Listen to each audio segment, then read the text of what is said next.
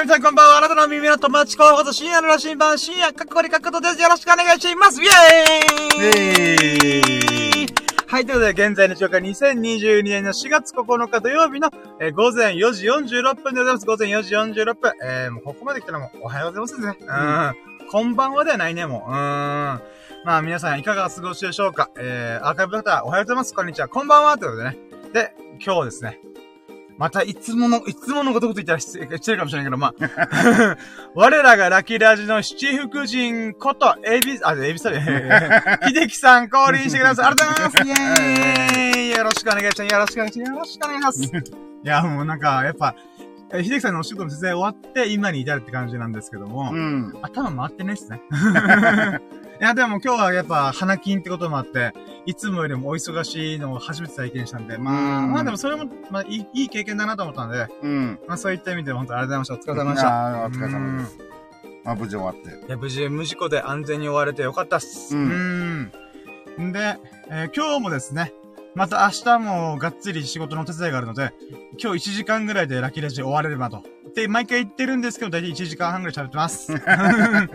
でもなんだ、もうオープニングトークと巻きで喋るようにしてますね。うん。で、えー、じゃあもう早速、そうね、ちょ5分ぐらいでオープニングトークを終わしたんで、もうパパっていきます。はいまずはね、ラッキーラジというものを説明したいなと。ラッキーラジってまだサムネイルにある通りに、ささやかな日々のラッキーを語るラジオで略してラッキーラジイエーイってことなんだけど、まあこれはね、もう日々の僕の1週間とか1日とか 1, 1ヶ月とかを振り返って、あ、こんなラッキーがあった、ああ、そのラッキーもあったな、ああ、忘れてたーっていうラッキーもある。それを全部思い出して、1ラッキー、2ラッキー、3ラッキー、4ラッキー、5ラッキー、イエーフーポッポッポッポーっていう風にテンションぶち上げるため、バイブスぶち上げるための自己満足企画で、あ、えー自己満足ラジオでございます。今、ゲップ出ました。さっきご飯食べたからちょっとゲップ出ました。はい。えー、じゃあそんなラッキーラジでですね。まあ、わかると。じゃあ、そういう感じでやってるんだね。じゃあ、どんな風に喋ってんだって気になったそこのあなたうん、アーカイブで多分初めて、なんだこの好きなの気になるなって、ポチッと押したそこのあなたうーん。このね、ラッキーをね、ちょっとテイスティングしてもらいたいなと。味見してもらいたいなっていうことで、僕は前回収録した、まあ、配信した、ラッキーラジの中で最優秀ラッキーっていうのを毎回紹介してるんだよ。最優秀ラッキーっていうのは、うん僕だって1日で30個から50個ぐらいのラッキーが出てくるんで、でその中でも一番喜ばしかったもの、一番嬉しかったものというものをピックアップして、最優秀ラッキーっていうのを選んでおります。うん。うん。で、前回収録した時に出てきたのが2個の最優秀ラッキーがありました。確か昨日は30個、35個だったかなうん。多分それぐらい出てきたのかなはい。で、その中で、えー2個の、あ、これ喜ばしかったなっていうものを選ばせていただきました。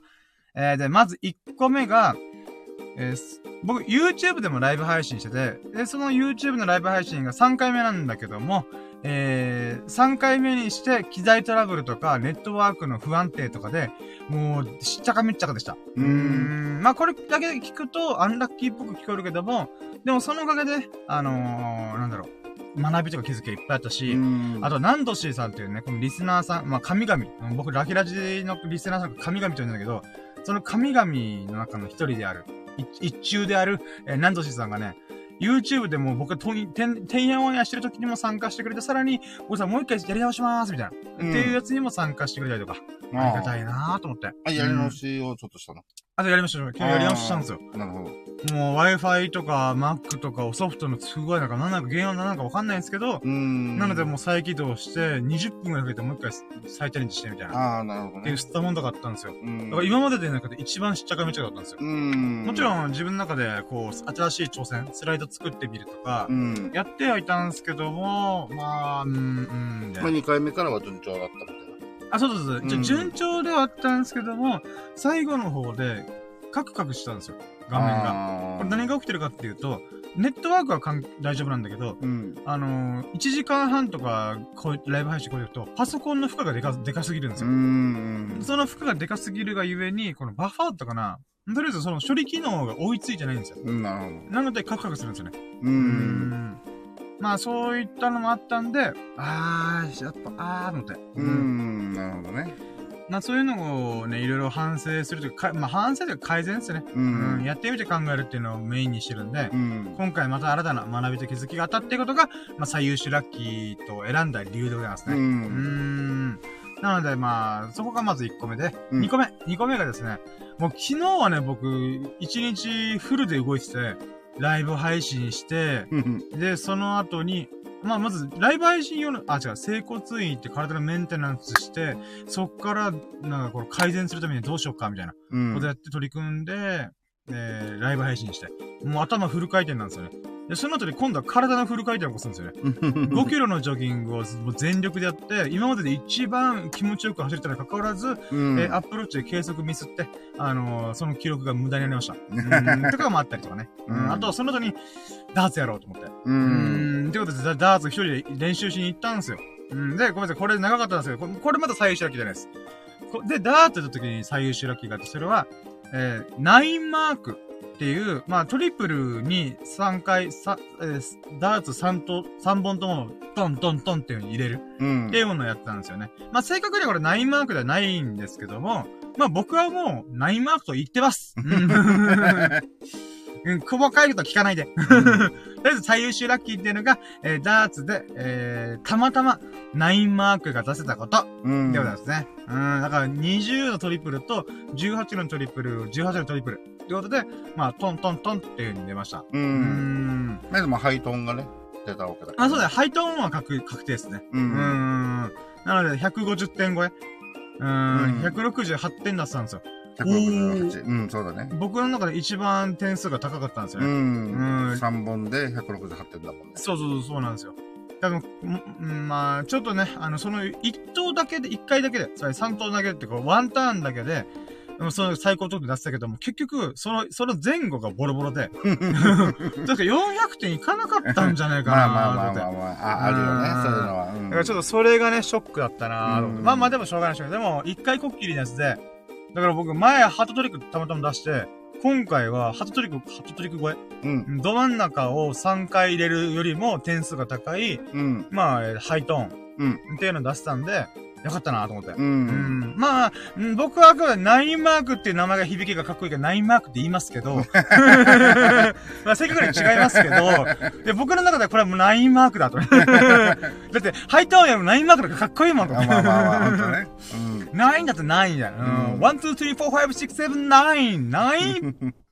マークみたいな。ナインマークは確かにね、あの、トリプルも3、三本ともトリプルに入ってないといけんからね。そうなんですよナインマーね。でも、クリケット限定っていうね。まあままあ、あ。ごめんなさい。じゃあ僕がカウントアップ01クリケットで何で、えー、ナインマークを出したのか言わない。もうその時点で、お前違うな、クリケットだね、なんか。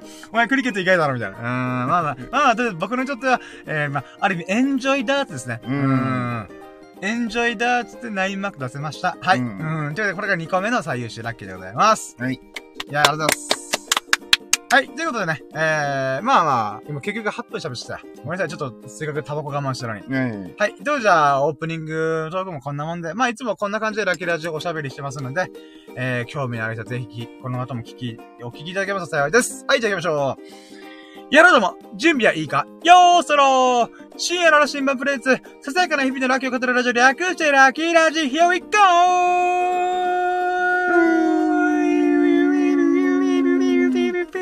はい、始まりました。はい、ということでね、えー私、深夜の羅針盤こと、深夜過去からがお送りする、えーラッキーラジオでございます。えー皆さんのお耳の友達候補になれるように頑張りますので、えーお聞き、あ、楽しんでくださいです。はい。でね、現在の時刻が2022年、えー4月9日土曜日の、えー午前4時55分。あ、もう5時ですね。うーん。うんということで、もうおはようございます。皆さん、 good morning ということで、うーん。んで、えー、今日はですね、我らがラキラジの七福神、エビス様こと秀樹さんが降臨してくれます。ありがとうございます。はいもう毎回ゲストでくれて嬉しいです。うん、仕事終わりでね、うんもう疲れてると思うんですけど、付き合ってくれるってことで、ありがとうございます。本当に嬉しいです。いやー、そうなんだよね。眠いんだよね、今。まあまあでもね、あのー、あと、あと40、よ50分で終わらすんで、うん、ちょっとサクサクいこうかなと。うん。はい。で、今日はですね、まあまた、き前回、前々回と同じように、えー、普段やってたコーナーを割愛して、1ステップ目、ラッキーカウント。うん2ステップ目、最優秀ラッキー。3ステップ目、えー明日のラッキーカウントル。もううんこの3本で送ります。うーってことで。わかります？うーふふふみたいな、サザエさんの。そうだよね。さーて、来週のサザエさんは、えー、カツオ、波平にしばかれる。みたいな。サザエ、ドラ猫に追いかけられるとか。うーん。タラちゃん、いじめられる。さあ、ここの、あ来週はこの3本です。うふふ、あ、違う違う、じゃあ、さ、じゃあ、いきます。最初は、ポンみたいな。うふふふみたいな。あ、負けたみたいな。あ、パー、パー、パーか。あ俺グー出したみたいな。まあ、今、ずちょ、こういう話をするからどんどん時間が押してくるんですね。はい、ということで。まああ、でも、まだ開けて大丈夫です。あの、あもうこれから大声出すことそうないと思うんで。うん。あれ？あ、あ、あ、ごめんなさい。あー、あー、そうそう。ちょっとこっち側、こっち側、ちょっと軽く締めときましょうかね。まあ、こんな感じで。はい。はい、ということで、えー、じゃあ、じゃあもう早速ね、えー、な、なんか今、思いついてた中で言おうと思ったやつがあったけど、もうすぐ吹っ飛んだからもういいや。はい、じゃあ、えー、ワンステップラッキーカウントイェーイあ、大丈夫ですか？今、タバコが吹っ飛びましたよ。はい、ということでね、えー、このラッキーカウントでですね、まあ、方々で何度も言ってますが、私が日々のラッキーを振り返って、あ、こんなラッキーがあった。あー、そのラッキーもった。あー、こんなラッキー忘れてた。っていうものをなるべく全部思い出して、1ラッキー、2ラッキー、3ラッキー、4ラッキー、5ラッキーっていう風にカウントして、イエーフープーププーっていう風にバイブスをぶち上げる自己満足コーナーでございます。で、これをなんでやってるか。うん、っていうことなんだけども、これも何度も何度も言ってるんだけど、大体のことは聞いて。うん。このラッキーカウント、とても壮大な、崇高な趣旨があります。それ何かっていうと、人間はネガティブな記憶と鮮明に残りやすいっていう側面があるんだよ。だからこそ、意識的にポジティブな記憶を鮮明に思い出そうっていうことで、ラッキーカウント。朝起きた瞬間から夜、この瞬間まで、ラッキーラジャって、この瞬間までのラッキーをざっと振り返って、あ、こんなことだった、あ、こんな、あー、うれ喜びみたいな、うん、今日一日喜びっていうことをしたいだけ。ちょっと一個さんが入ったけど。はい、ということで。まあまああの、そういう崇高な壮大な趣旨があります。うん、うん自分で言って恥ずかしいけどさ。うん はい、じゃあ、まあ、じゃあそういうことで、ラッキーカウント始めていきたいと思います。はい。はい、じゃあ、まず、ワンラッキー。ワンラッキーでね、まあまあ、いつものことね、ワンラッキー大体これになるんですよね。うん体重測りました。僕の前やつの日課。で、その体重を測った結果ですね、うん。えー結果から言うと、0.4キロ増えてましたショック、へこむ、へこむ、へこむけど拍手。う ん なんでかっていうとね、あ、まあこれ正確には、おととい、おとといは、えー、0.4キロ痩せたんですよ。うん。で、それで83.5キロに行ってやったーみたいな。うん。で、なったら、翌日、それ今日、今日なったら0.4キロ増えるっていうね。ううんえー、プラマイゼローと思って。うーん まあでもね、じゃあよかったのは体脂肪は変わったんですよ。体脂肪は減ってたんですよ。うーん、だから僕83キロなんで、そのうちの今体脂肪が確か25%ぐらいなんですよ。うん。なので簡単に言うと、にえー、20キロぐらいが僕脂肪なんですよ。うん。まああくまでそれが全ては言わないですけど、うんうん。ざっくり言うと僕は20キロ脂肪の塊の人間なんですね。う。うんーん。まあでもそれでね、こう、ゆくゆく標準体重に近づけば近づくほど、この脂肪も落としていきたいなと思ってるので、うん。まあ減ったことは嬉しかったなと。ううん。ん。まああと4 0.4キロ増えたんで、また、そうだよな、コツコツコツコツ頑張ろうといううん気合も入ったので、まあ、ちょいちょい、こういうのあるよね。ありますね。そのちょっとちょっと上がって、はいはい。また下がるっていうね。そうそうそう、ほんと不思議なんですよね。うん。素直に痩せんかって僕は自分の体に思ってますけど。うーん、なぜか素直じゃない。まあ僕の性格とリンクしてるんでしょうね。うん。こういう素直じゃない、ひねくれた性格してるから、体も素直じゃない、ひねくれた体になってんでしょうね。まあまあまあ、はい。ということで、これから、これからやっていきます。で、2ラッキーは、うん。えーっとですね、あ、そうだ、うん。え、今日は、まあ、週末の秀樹さんのお仕事もお手伝いするってことが決まってたんで、うん。えー、起きてから1時間ぐらいね、ちょっともうちょい休憩しようってことで、うん。あの、だらだら、だらだらしてました。んうんで、だらだらして、まあ、まあ、YouTube とか動画、まあ、そこ動画いろいろ見てて言ってきたことが。うんまあ、そういう風にね、まあ、ちょっと、昨日、なんだろう、うーん、仕事的なものはしてなかったですけど、うん。ライブ配信したり、えー全力でジョギングしたりとか、うん。結構ドタバタしてたので、まあ、それを回復する上でもダラダラしてきてよかったなと。うんこれが2ラッキーでございます。はいはい。で、3ラッキー。3ラッキーはさすがに起きんとなと思って起きて、んで、風呂入って、スキンケアとかもろもろして、うん。うん、まあ洗濯もちょっと昨日干したやつを取り込んだりとか、うん。うん、やってな、あ、まあ、えー、そこが何したっけな、俺。何したんだっけなお風呂入って、あとこうスキンケアして、お経となんか。お経、あ、あ、お経となる前に、そう、あるものを見てしまったんですよね。それ何かっていうと、うん。えーワンパンマンっていう、ああ、はいはい。あのー漫画あるじゃないですか。うん。あれって原作のウェブ漫画版と原作者が描いてる、元絵がちょっと独特なやつ。うん。と、あと、村田祐介っていうもうゴリゴリの漫画家さんがかあー描いてる、うん。うん、人。だってる、まあ、綺麗、綺麗版というか、うん。っていうのがあるんですけど、バカも僕は両方と両方読んでたんですよ。うんでも。最近、てかワンパンマン自体があんまり更新されてなかったんで、うん。なんかちょっと見る機会を失ってたんですよ。うん。だと最近のやつちょっとわけわかんなくなってるんで、ああ、そうなんだね。そうなんですよ。なので、それもあったんですけども、うん。うんたまたま、ワンパンマン見てみっかと。なんか YouTube でたまたま流れてきたんですよ、アニメ版が。うん。アニメ版の名シーンみたいなの流れてきて、ああ、やっぱそうだよな、ワンパンマン面白かったよ、そういえばと思って、うん。あ、そういえば原作のやつ俺読んでねえやと思って、うん。読み直したんですよ。う。うんん。で、5、6話ぐらい読んでなかったっぽくて、うんあれ？めっちゃ進んでんじゃんと思って。うん。なので、えっと、フォあ、今何が、えー、三つ目。三つ目、あ、これが三つ目でしたっけ、うんあ、そう、じゃあ、ワンパンマうんン。を読み始めちゃいました。はい。で、それで結局、えー、秀樹さんとの仕事の準備、あー合流が6時半からに関わらず、えー、そのお風呂上がって、あたこと忘れて4時半ぐらいだったんですね。うんまあ、あと2時間あるから余裕しちゃおうと思ってたんですよ。うん。そしたらまさか1時間漫画読むってうん。いう。時間ないやばいって思って。やばいって思って。うーん。でも面白いな、ワンパンマンとか言いながら。面白い。うん面白いね。面白いです。あの、ワンパンで全て終わらすっていう。うん。うん。マジで秀逸な設定だよなと思って。うん。その中の主人公の温度差が違うっていう。えそうです。埼玉市のなんか、うん。うん、なんだろう。あいつ、浮世離れしすぎだろ、みたいな。そうだね。そうだうね。ん。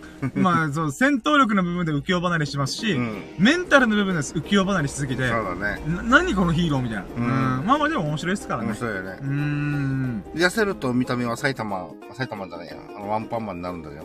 あ、でもさ埼玉だと、そうワンパンもなります、私は。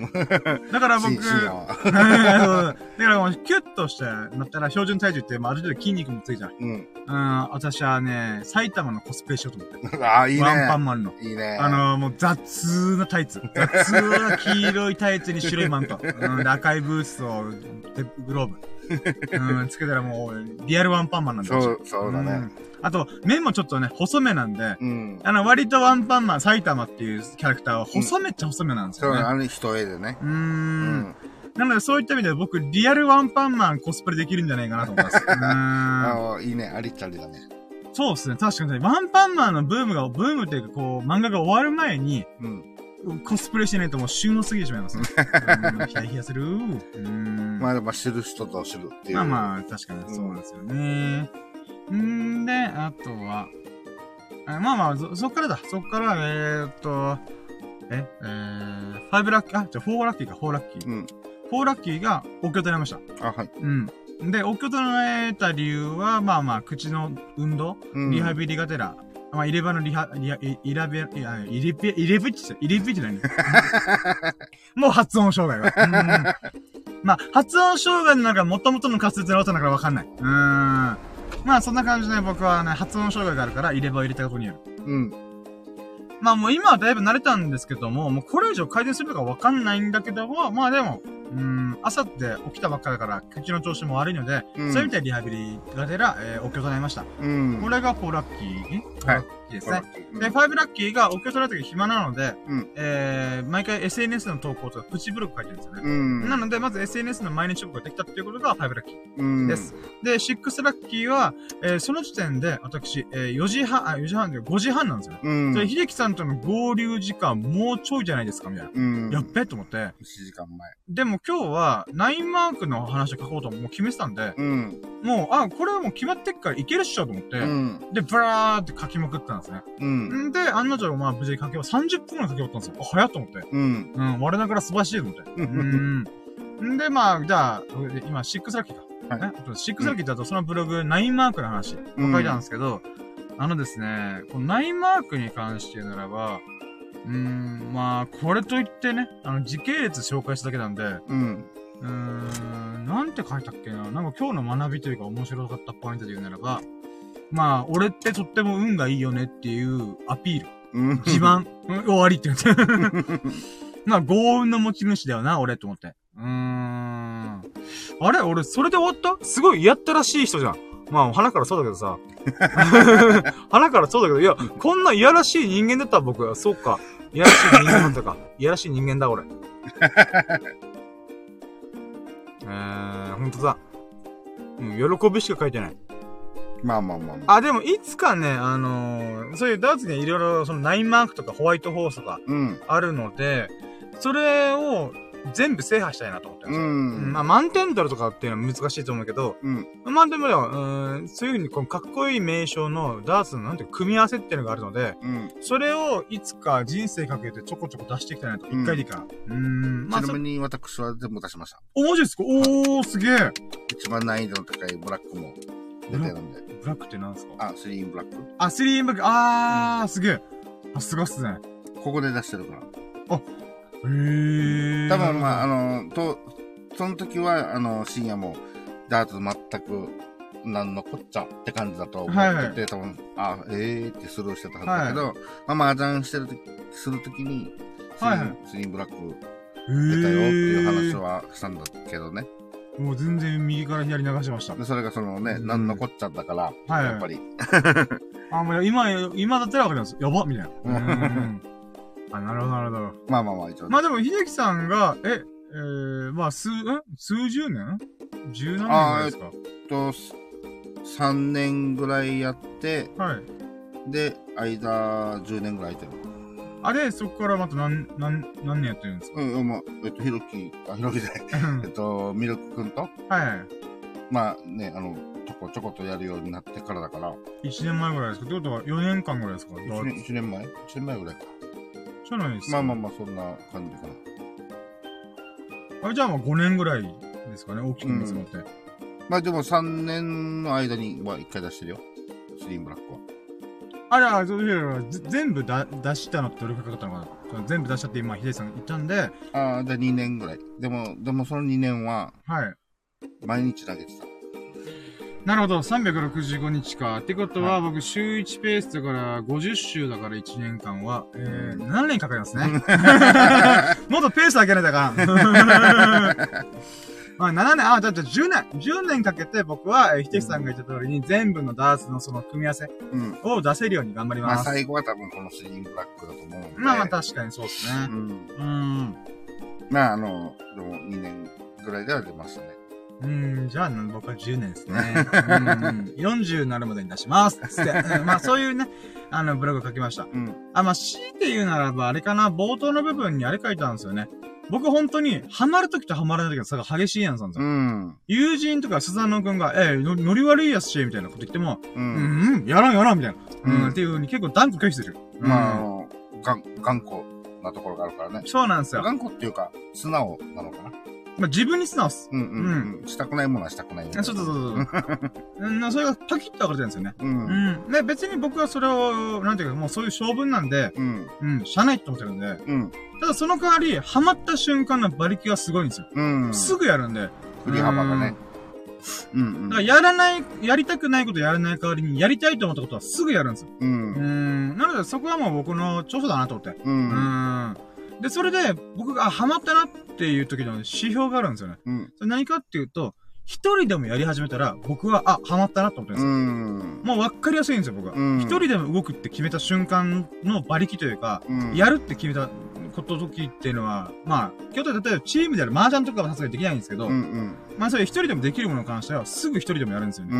ん。その時に、ああ、俺ハマってんだ、ダーツとか、ハマってんだな、ビリヤードみたいな。っうん。ていう風に思うんですよね。現に一人でね、うん、そうですやね。やったもんね。そうそうそう。で、基本的、あ、まあそうですね。うーん。まあなので、一人でやってるから、こう、おめえ、これ、だから今日写真撮ったら、インスタグラム写真撮ってるんだけどさ、うん。この、さ、撮ってるやつも、えー、これ、お前自分で刺したんじゃねえのって言われたら、もちろん、確かに誰も証明する、証言してくるやつがいないから、あまあまあままあ、ナインマークって言えないよなみたいな。で、今、ちょっと自分で今言って思ったのが、ハサトリの写真撮ろうかなみたいな。自分で、えいって、えいえいって。えあ。いいのか、それで。深夜はそれでいいのか。もう、写真の、インスタだよ、インスタのために、そそうするのか。本末転倒な。うーん。もうほんと演出かけるんだから、みたいな。うーん。まあさすがにね、今はちゃんとダーツに向き合ってるんでやらないですけど、うんうん。いつか、なんか、うーん、今日写真撮れないな。っていう日が来たらやるかもしれないです。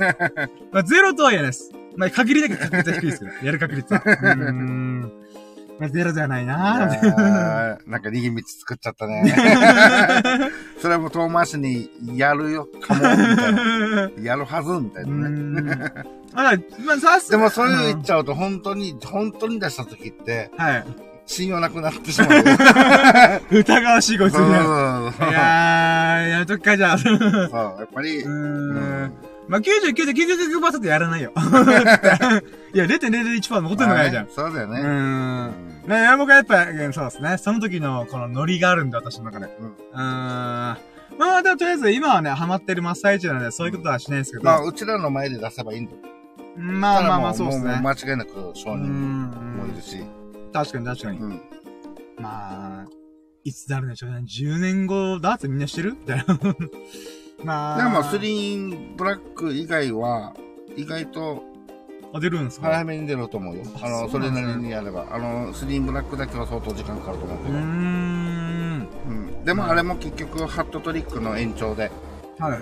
あのー、な感じだから、はいはいはい。ハットトリックがたくさん出るようになれば、たくさん出るようになるって言うとあれだけど、序盤ぐらいの割合でも、スリーンブラックのが出る瞬間が来たわけだからまあ、すぐだよ。あ、なるほど自。分ぐらいのレベルだったら。まあ、そうですね。まあまあ、数年以上かけて、えー、そこら辺で、しても10年かけて全部の音出すみたいなうん。ことをやってみたいなと思いました。うーん。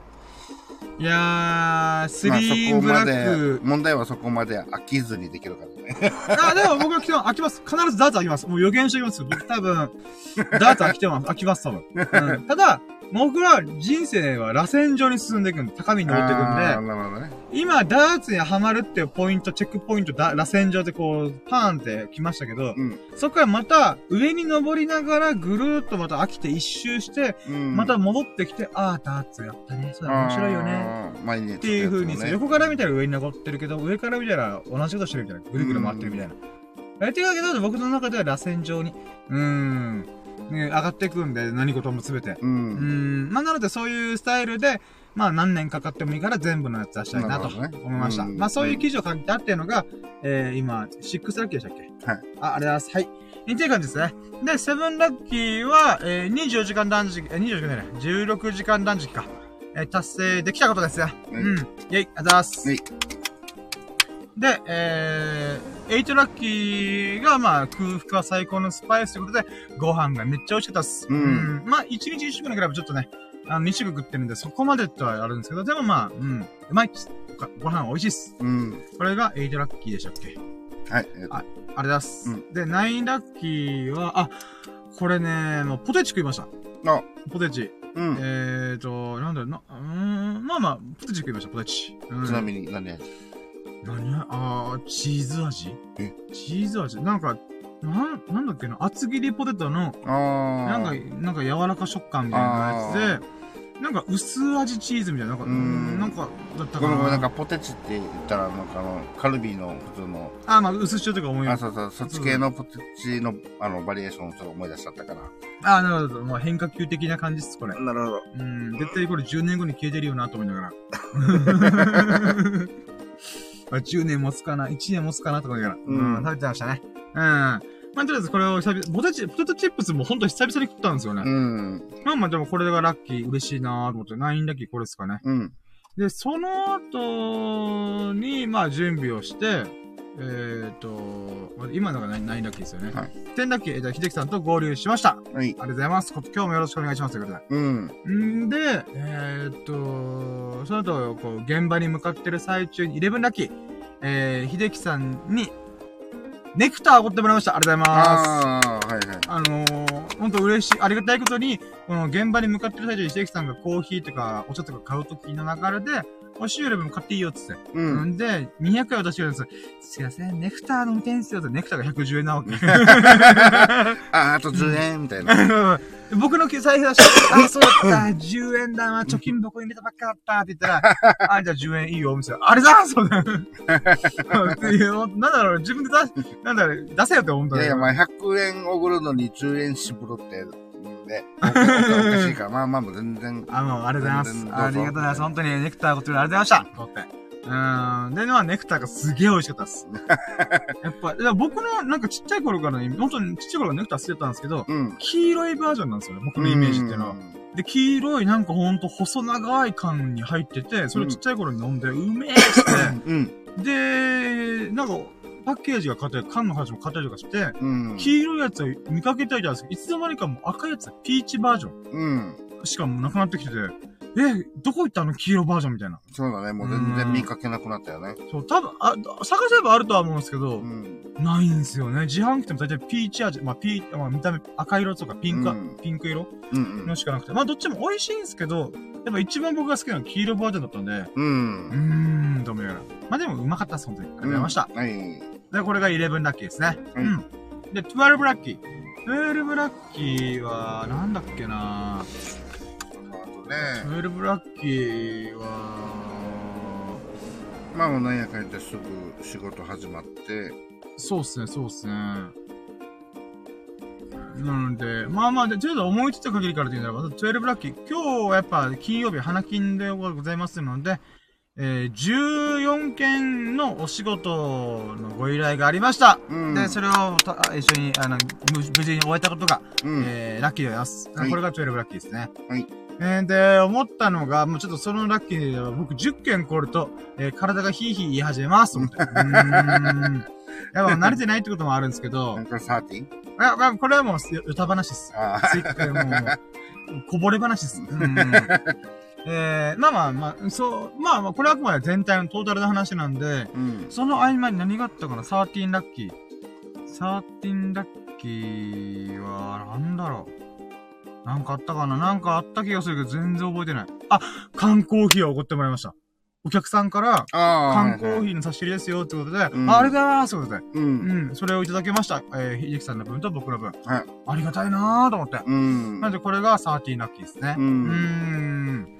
で、あとは40ラッキー、40ラッキーはなんだろう。40ラッキー。ああ、そうだ。背中の痛み。うん。あのー、腰と背中がめっちゃ痛かったんですよ、今日。だからこれ前回からちょっとあって、うんなんか変だな、変だなってずっと思ってて。うん。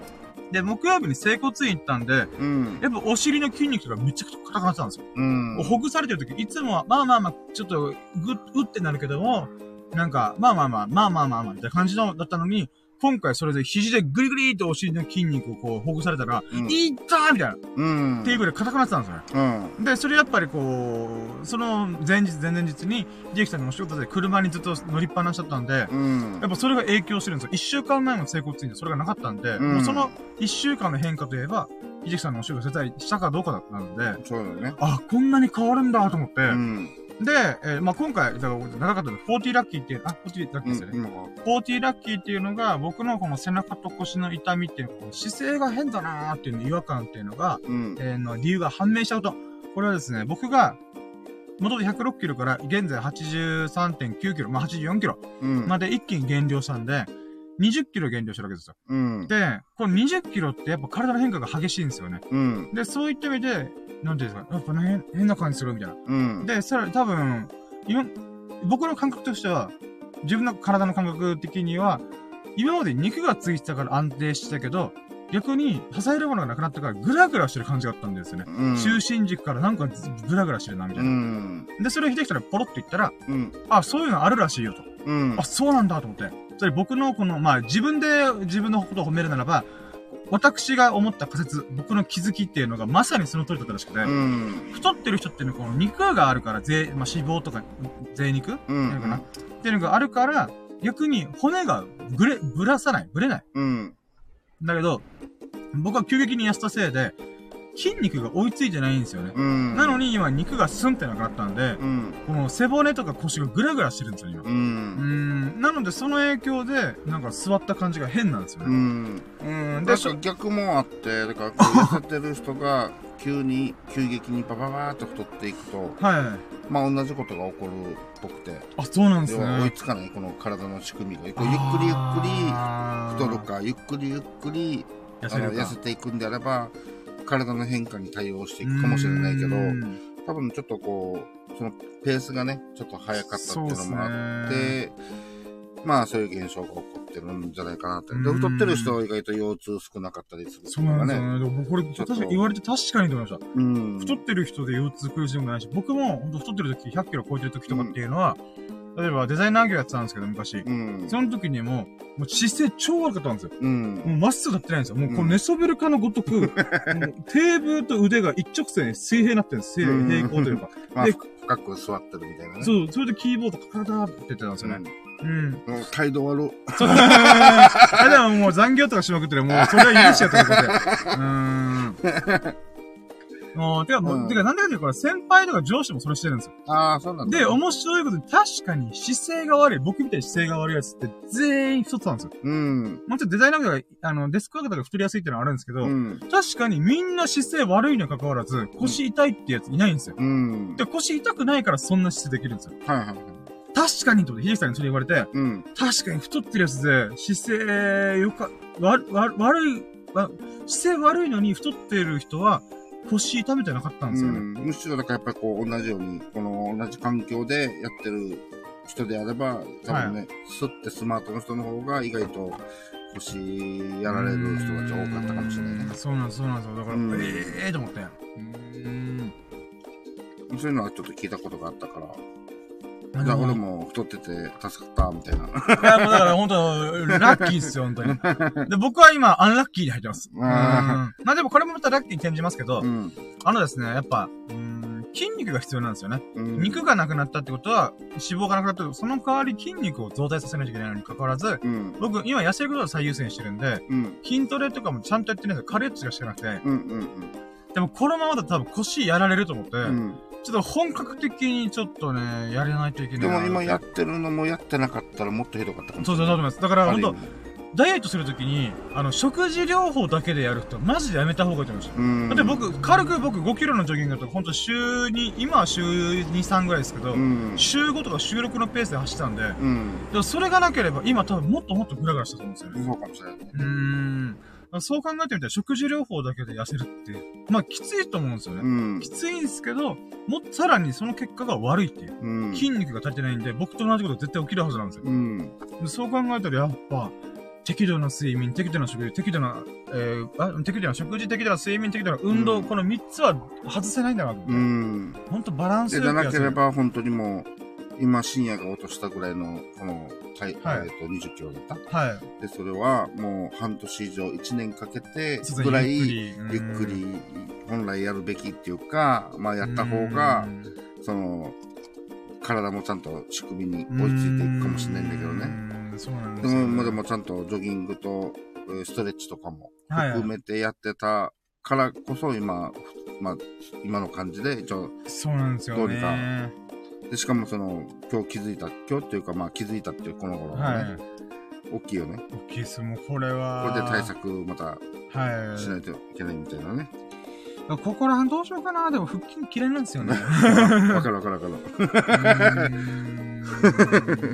なんだろう、背筋は別に嫌いじゃないですけど、あと支える道具がないんですよね。うん。あのー、なんか足をどっかに刺さ、刺し、刺してやろうとしても刺せる場所がないんですよね。ああ。えっと、寝るのは、布団、そう、布団なんですよあ、。布団なんだね。なので、そう、腹筋ができない状況でもあるんで、どうしよっかなと思って。まあでも、うーん、まあ、やらざるを得ないと思うんで、どっかでやります。うんもしくは足だけ下ろすタイプ。の腹筋をやろうかなと思いました。うん。あの、よく腕、まあ、腹筋。逆もあるよね。足をね、30センチくらいあ。そうそう、それそれそれです。あ、そうだ。あ、このあ、、今言おうとした上半身を上げるんじゃなくて、下半身を上げるっていう腹筋。ああ、はいはいはい。えー、っていうものを、ちょっとやろうかなと思ってて、うん。今まではめんどくさがってやらなかったんですけど、うん。まあ体重も軽くなるし、お腹もこう、スリムになってきたんで、うん。今だったら多少いけんじゃねえかうなっんていうのもあるので、まあ、腹筋ちょっとやり、取り組んでみようかなと。うん。まあそれにジョギングする時間も今、秀樹さんのお仕事を手伝ってたら、あの、やっぱ仕事最優先してるんで、うん。ジョギングはその日はやらないいってことは決めてるので、そういった意味でも短時間でもいいから腹筋を10回、20回など数セットうん。やるっていうのをやるだけでもだいぶ負荷がかかってるんで、うん。いけんじゃねえかなと。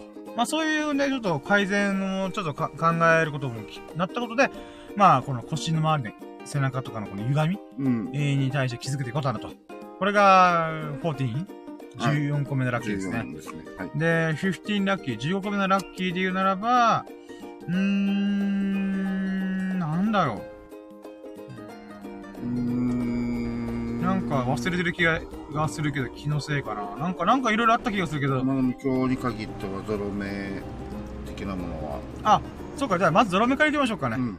えー、ゾロ目15ラッキー、えー、代行中にゾロ目をいっぱいいっぱい見ました。う。うんまずは1、ええー、11時11分。うん。っていうものを、秀樹さんの車の時計でパッて見たら、はぁ10時11分だみたいな。ううんで、あとは、なんだっけな1時11分待ったんだよ。あ、そっか。うん。1時11分までした。今日は1ゾロ、ゾロ目が多かったっすね。うん。あでもこんなもんあれ,、まあ、変則で言ったら778899だった。あ あれはちょっとわけわかんないやつなんだよ。ただの遊びっす。もうそこまで入れちゃったら、みたいなのはまうんちょっと、あー、そうっすね。いくらゆるゆるでもそこは入れ、入れないよ。みたいなうん。さすがにあくまでちょっとそういう3桁以上みたいな。うんうんそうっすね。あと、かあったっけななんか時間関係だったっけだけかなあ、違うや。えっ、と、ストレッチしてたんですよ。うん。ストレッチしてたら、そのストレッチが終わったタイミングっていうのが4分44秒ぴったりでした。うーん。あのー、そう、秀樹さんとちょっと一瞬だけ別れて、うんなんか僕が先にお客さんの家に着いてる状態うん。の時に、まあ、ちょっと数分だけ準備運動しようと思って、うん。終わった瞬間が4分44秒でした。うーん。おーと思って。うあ、すげえ。ーん。うん。まあ、それぐらいですかね。うん。まあ、3個ぐらい、まあ、まあ、今日またゾロ目いっぱい見ましたね。はいはいはいうーん。まあ、これが15ラッキーですね。はい。で、16ラッキー。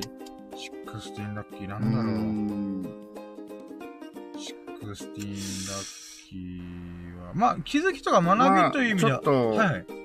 思い出して、はいまあそれラッキーに入るかわかんないけど、はいまああの、出勤前、出勤してる時に、はい。えー、まあこのドリンク買う前ね、はい。なんか深夜には珍しい、はい。えっ、と、あ、なんかこのバイクいいよな、みたいな。あー、ありましたね。おそれ入れない？あれです。あ ごめんなさい。あ、なんでかっていうと、あのーこれ喋り始めたらもう、これ、これに匹敵するささやかラッキーをうん全部引っ張り出すことがあるので。あまあまあ、オッケーオッケー。ーそうね、ちょっと、あ、でもあれは、あれ、でもいいエピソードありがとうございます。あのー 確かに、僕、珍しく僕は、あこのバイクちょっといいな、みたいなあ。まりバイクはね、そんな興興味ないっていうか。まあまあ、うんそうなんですよね。まあまあまあ、オッケーオッケー。まあ、でも僕がもしお金と時間に余裕があるんだったら、これ買ってるだろうな、っていう感じでしたね。うーん。あとなんだろうし、え、今何個目でしたっけ？16。あ、16か。今16、行ったんでしたっけ？あ、今から言う？今から、うん行ったんじゃない？え、15ラッキーがゾロ目でしたっけ？あ、そっか。じゃあ16今から。あ、今が16か。あ、待ってる。え、16ラッキーなんだろう？16あー、でもそれで言うならば、うん。これ、まあ、秀樹さんの前で話すとどうかなと思って、僕の中ですごい気になったことがあった。気になったって別に仕事の中身とか秀樹さんとかではなくて、うん。これってあるよなって思ったのがあったんですよね。うん。で、それはなんていうか、本当にあれですよ。何も思ってないんですけど、うん。ただこれって往々にして永遠のテーマだよなって思ったのがあったんですよね。うん。それは、えーっとですね。まあ、じゃあそれを16だけでもちょっと、ちょっと気になったな、自分でと思って。うん。それは、えー、まあ僕は、秀樹さんがある意味、社長というか、事業主として、うん。やってる中で、お手伝いとして入ってるわけじゃないですか。うん。うん。で、もちろん、なんていうんですかね、えーまあお手伝いみたいなもんなんで、もちろん僕ができるかことが、えー、精一杯やりますけども、うん。ちゃんとした代行業の人じゃないんで、やっぱその勝手が分かってる方がいろいろあるんですよね。ああ、はい。で、その中で、あのー、まあ、何が言いたいかというと、えっ、ー、とね、あれなんですよね。えー、言われたことをやることと、うん、えー、自分で考えて動くということ。うん。これの、なん両立っていうかシーソーゲーム、バランスゲームって超むずくね？って思ったんですよね。さあ今日何があったかというと、うん。あのー、そのお客さんを乗せて秀樹さんが運転してるときに、まあ、数人のお客さんがその数人、お客さんの車に乗ったんで、うん、それを、降ろしながら、経由しながら、うん、あのー、来ると。で、その時に僕はその、なんていうんですか、あ、いつもの感じで、こう、経由してくるんだろうなって一瞬頭をよぎったんですよ。うんうんうん、なので、代行でそのついていかずに、最後のお家のお客さんのところに行くことを選んだんですよ。うん、でもそれは、事前に話はしてないんですよ。話してない方よね。で、うん、僕が勝手に自分の判断で、あ、いつもそれだったし、あ、いいのかなって思うんですけど、でも、待ってる間、え？不安だよね。そう、本当に良かったんだけど、それ。自分で勝手に動いてやったけど、うん、さん的には、いやいや、これまだ、その話してないから、うん、お客さんの車だけど、もしかしたらそのお客さんがお客さんの友達の家で飲む可能性もあるからとか、あ、その可能性あるよね、とか、なんかそういうことをいろいろ考え始めたんですよ。うん。しかも深夜の時間なんで、車も通らないし、人も通らないんで、ずーっと一人の世界で、えー、俺の判断ってあったのかな？間違ったのかな？っていう膝を抱えながら、えー、どっちだ？みたいな。うん、で、バックミラー見ながら、早く秀樹さん来ねえかなみたいな。来なかったら、LINE の電話が鳴るよな。もうその時俺、小田仏だよな、みたいな。いやいやいや、全然小田仏じゃない。あ、まあ、で、今回、まあ、インデキさんが今笑って聞いてくれたんで、あ、そうか、これに関しては、まあ、まあまあ、まあ、まあ、その場合に関しては OK だったな。うん。だけど、これって多分、往々にして、どの授業、どあどの業種にもあると思うんですよね。うん、仕事にも。うん、つまり、えー、まあ、ま、前の職場とかで、いや、自分で考えて動けよと。もちろんビジネスもいたら自分で考えて動けたよ。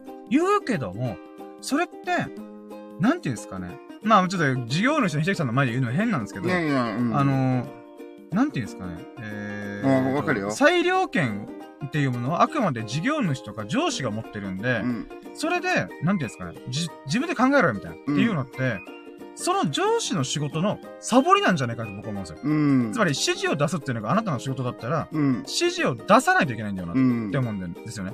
だから自分で考えて動けっていうのは職務怠慢だと僕は思う人なんですよ。うん、もちろんそれはだけで全て言えないですよ。だって世の中全てグラデーションなんで、うんうんうん、一概にパキッと分かれてないんで、しょうがない瞬間も全然あると思うんですけども、うん、でも、なんていうんですかね、よく新入社員とかの春のなんか5月病とかに2チャンネルで書かれるのが、うん、えー、自分で考えて動けって、あ、つり、言われた通りにやったりとか、うん、えっ、ー、と、聞いたりとかしてやったりとか、まあそういういろいろあるけども、うん、えー、言われた通りにえー、動いたら自分で考えて動けと言われた。うん、自分で考えて動いて言われたら、言われた通りのことやれ。うん、っていう、この矛盾ね。うんうん、でもこれって僕、なんていうんですかね。うーん、なん、なんか、なんか、ボタンの書き違いがずーっと数十年起きてるんじゃないかなと思うんですよね。本当は、まあ、もう、あ、あある意味、ある、アメリカ的な感覚で言うならば、もう聞いた話ですよ、あくまで。うん。職務内容パキッと分けてるらしいんですよ、基本的には。うん。まあ、これちょっと、その他の話で、ひじさんと話したとちょっと話近いんですけど、うん。その給料、その仕事内容に納得して契約して入りました。うん。で、それ以外の仕事がボンボコ入ってきたら、うん。いや、それ違うじゃん、みたいな。うん。なんていうか、契約内容更新するか、給料の待遇とか上げなさい、みたいな。うん。っていうことをするのか。うん。つまり、えっ、ー、と、なんていうんですかね。自分が言われたことをやる。って、けど、言われてないことはやらないっていうふうに、スパンってこう、なんか切り分ける。うん。ってことだったりとか、でも逆に日本的な考え方で、いや、そうじゃなくて自分で考えて動くとか、なんかこう、精一杯やるとか。うん。まあまあ、なんかそういう話もちょっと通じてくる部分があるんですよね。うんうん。で、これどうなんだろうなと思って、もちろんこれは人それぞれのスタンスの違いなんで、うん、今回の話で言うならば、結局それを決めるのが社長だと思うんですよね。うん。うちはそういう社風でいくぜ、みたいな。うん。うん。で、その社風に合ってるかどうかとか、もうとかそういういろいろあるとは思うんですよね。うん、でも、かといって、じゃあ、その職務内容、その待遇、えー、この、この大会ではこれまでしかやらないって言った場合って、うん、えー、それに見合う価値を提供できてるかとか、まあ、ちょっといろんな話にこれ派生していくんですよね。うん。考えて動けと、言われた通りのことやれっていうのは。うん。うんだからこれをすごい今日感じたんですよね。うん。別に、しげきさんになんか不満になるとかそういうことじゃないですああくまで、うんうんうん、そういうことって俺前の職場がいっぱいあれたよなーと思って。うん。うん。あまあ、えっ、ー、と、今日の行動に関しては、はい、まあ、あの、あ、言ってなかったな、言えばよかったなっていうのは思ったわけですよね、このね、運転しながら。だからまあ、そのままついてきても、まあまあまあ、いいやいいや、と思って。はい。あのー、まあ今この数回の、はい。お手伝いで、はい。あのー、あそこを勘取って待って、待ってるんだったらすごいなと思ってたわけ。あー、はい、はい。まあ、待ってる間多分不安だろうなと思って もう傷抱えてましたもん。まあ、現に、うん来ないなと思って、そのまま、もうまあ、寝ないや会議がしたら、うんちゃんとお家の前にいたから、あ、おーおーとは思っ。あでも言わなかったなと思ってね、俺がね。で、あの、ハザード入れたら、あの、ここで待っといてねっていうことは、ずっと前に、ちょっと前に言ったこと。ああ、確かに。だから、あの時にハザード入れ、あの、さ、なんていうのかな。いつも慣れてる人だと、待つか、もう、お家と一定なんだよね。はいはい、はい。なんだけど、それはもう、何回もやったことある人がはい、分かる。通過の中そうそう、もう分かってるからが、あうんの、あれで糸取れるんだけど、はいはい。あの、今の深夜にハザード入れたら余計もうなんかパニック、パニックる。なそうななんだろう何を、何して、何をしてって言ってるの？みたいになるから、相手出さずに、はいはい。まあそのまま来てもらっても、はいはいはい。まあまあ、あの、いいやと思ってたんでね。だからまあ一応、まあこれが仮に、二分の一の選択で違う選択しても、はい、俺は別に、あの、まあまあこっちに迎えに来て、みたいな。ああ、はいはい、ではい。別にそんなあれはしないけど、はいはい。まあでこれはこの話でいいとしてね。はい。あの、さっきの話はね、まあ確かに職種によっても、ちょっと。ね、いろいろあるからね。今回で言うならば、うんえー秀樹さん的には僕の個人的な勝手な考え方というか、うん受け取り方で OK だったんですけど、うん。これがダメだった場合、まあもしくは他の仕事で、うんつまりえー上司というか、事業主の人がこうしてほしいというものを捉え間違った場合に、てめえ、言われた通りに動けよっていうパターンの場合もあるわけじゃないですか。ああ、まあそうだね。そこってもう永遠のテーマで多分、書かれてないだけで、あの、エジプ、古代エジプトでもそれ言われてたんじゃないか。お前この通りもうブチでパチンパチンって言ってたから、私の言ったことやりなさいって言ったら、で、今度は言われた通りのことしたら、自分で考えてください、パチンパチンみたいな。ううんってこと絶対あったよなと思って。ううん。てか待って、今コメント来てますね。あ、何のちなくて、やったー 女神降臨ということで、おはようございます。ペコリンチョとコメントありがとうございます？えー、ペコリンチョということで、おはようございます。 good morning ということで、まあ今ですね、あの、えービジネスというか仕事における、えー永遠のテーマじゃない？これっていうのを話しました。うんあの、自分で動け。あ、おは、えー言われた通りに動け。うんあーこれは永遠のテーマだよなと思って。言われた通りに動けって言ったら自分で考えれって動けって言われて。自分で考えて動けって言われたら、えー、言われた通りのことやれっていうね。こうんれいう上司だとちょっと本当ダメダメって言ったらおかしいけど。もうめんどくさいですよね。そうだよねも何していいかがわからないですよね。うん。もううん何にもできなくなっちゃうもんね。そうなんですよね。ここのさじ加減すごいむずいですよね。で、あのー、相棒、ん？あ、相棒の話が一回したときに自分がね。はい。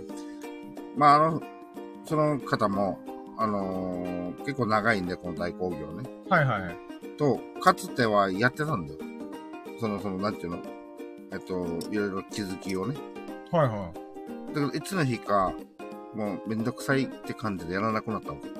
ああ、はい。ああ、なるほどなるほど。はい。やってたことをやらなくなったわけね。はいはいはい。それは、まあ、あのーなんていうのかな。いろいろ理由はあるはずだけど、はい。まあ、いいか、別にそんな大きなことではないから、まあまあいいやと俺は思うんだけど、まあはい。そこ自体も俺も本当ダメかもしれないよ。もうもしかしたら、ちゃんとはっきり言った方がいいかもしれないんだけど、まうん。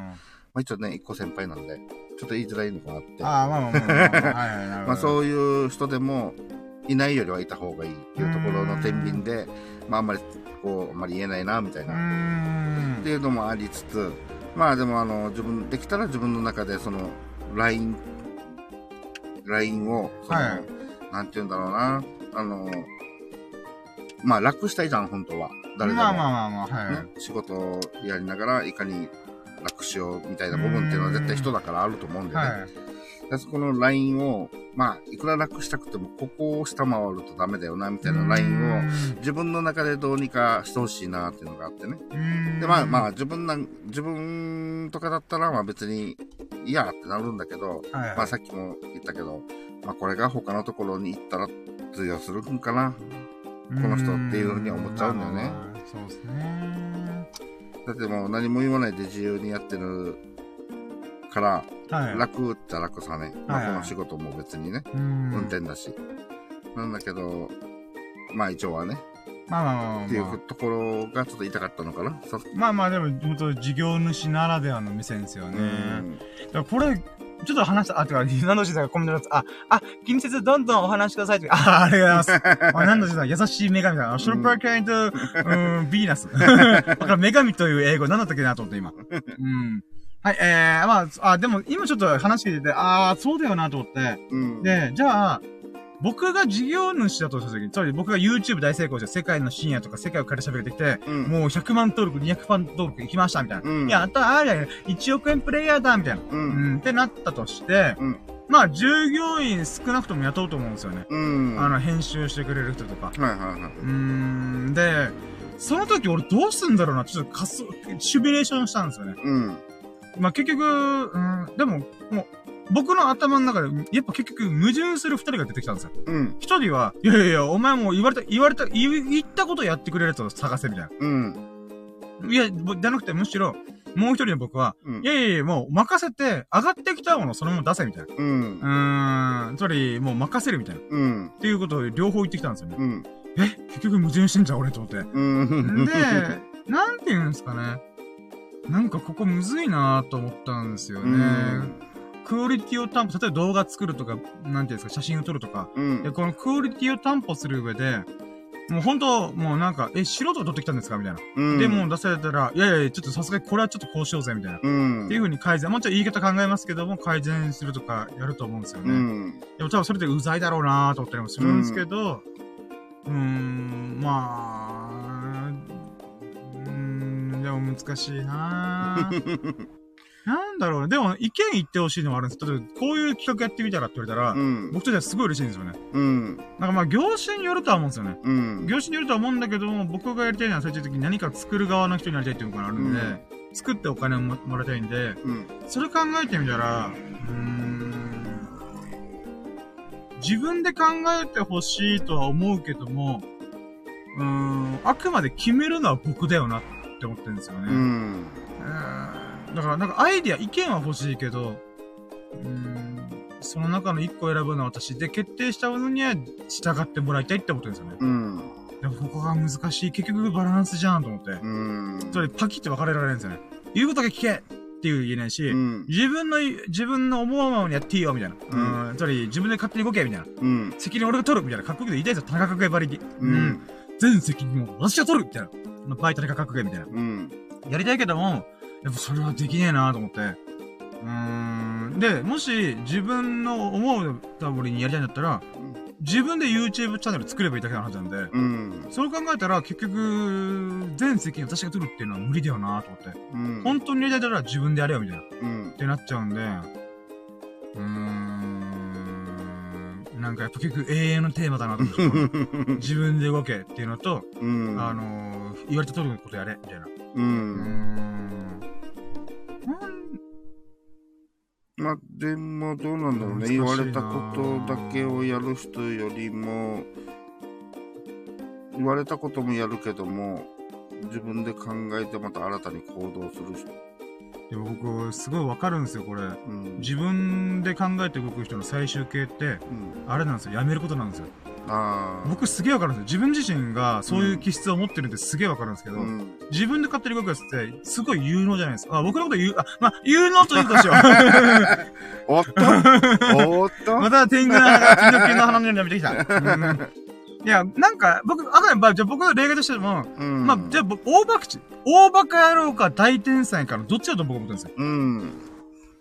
つまり自分で考えて動くやつって、まあ、勘がいいとか鋭いとか、もう、有能というふうに思われやすいじゃないですか。うんうん、うん、だからそのパターンの人の最終着地点ってやめることなんですよ。うんうん、その会社とか事業の枠から飛び出していくんですよ、絶対。うんうん、だって自分で考えられるんだもん。って僕は思うんですよね。で、実際、僕は、じゃあ例外として、僕は大バカ者側だとしていいけども、うん、これまで、あ、この人すごい頭いいし、うん、有能だなと思ったら、職場の先輩、上司が全員辞めてきました。で、今何言ってるかわかんないけども、まあ、独立したりとか、もしくは、まあ、フリーラン、まあ、そうですね、独立、フリーランスだったりとか、うん、もしくはもっと待遇のいい職業、職場に転職したとか、うん、そういう話を聞くんですよね。うん、それはまた不思議な話なんですよね。うん、なんか、なんだろうな。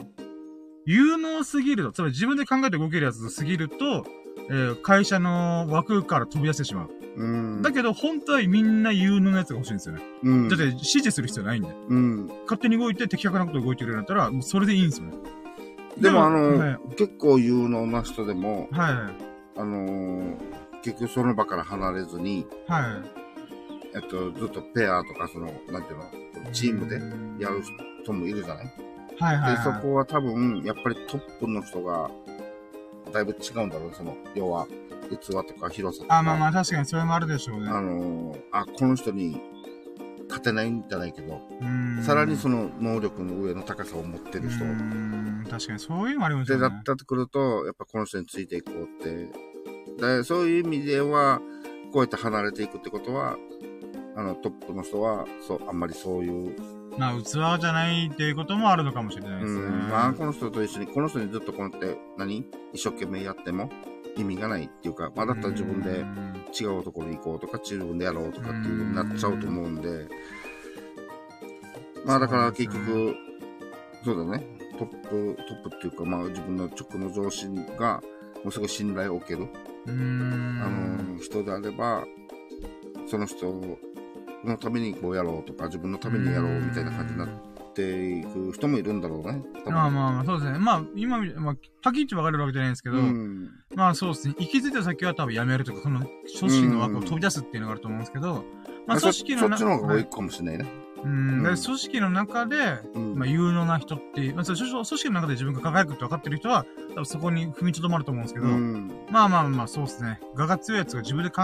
えるやつって最終的にそうせざるを得ないと思うんですよね。うん。うん、で、さらに、さらに自分で考えることができるんで、なおさら、なんでこうやってるかわかんないと。組組織のそのルール、がんじがらめのルールに疑問を入れた瞬間に、なんかやっぱそこに違和感を感じた、感じてしまうとかはあると思うんですよね。だからそこを、まあ、まあ結局、まあ何が言ってる自分で動けと、言われた通りのことをやれっていうのは、とってもバランス難しいなみたいな感じをね、確かにすごこのこの辺。の絡みって、だから、ある意味人間関係の難しさっていうのはそういうところ。なんだろうねんだと思います。まあ上に問題もあれば、はい。その方にも問題あるかもしれないし。ままあ、大概は上に、上に問題があると思うけどね。そうだよ。だってその人が、この人、この若い、今から育っていく若いのを、はい。あの、良くするも悪くするも、やっぱり上の人だと思うから。まあまあまあ、そうですね。うんいや、だからそれをすごい感じました。ちっちゃいことで感じましたけど、まあまあ、なんかそれをふと思いました。うんうーん、そうなんですよね。だからこの職人敵の人たちなんかそっち系が多くて、はい。その例えば、あの、俺は、その、職人敵の人ね、例えば、はいはいウミン、ウミンチュとかもそうなんでね、はいあのえっ、と、漁師の人たち。はいはい。もうあの、いちいち口で説明しない、もう漁師たちが多いから、はいはい。えっと、盗めと。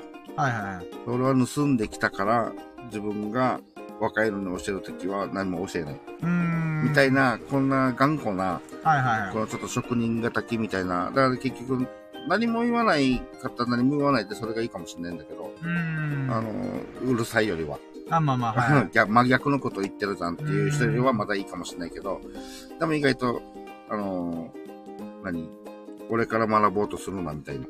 あまうん、あの、盗め、盗んでいくみたいな。なんかこ何を盗めばいいかわからないじゃない。あ。はいはいはい。ここはまた難しいですよね。うんここれ、若者がどうこうじゃなくて、あ、若者というか、今僕は本当 YouTube とかブログとか自分でやりたいことやりまくってるからわかるんですけど、うん。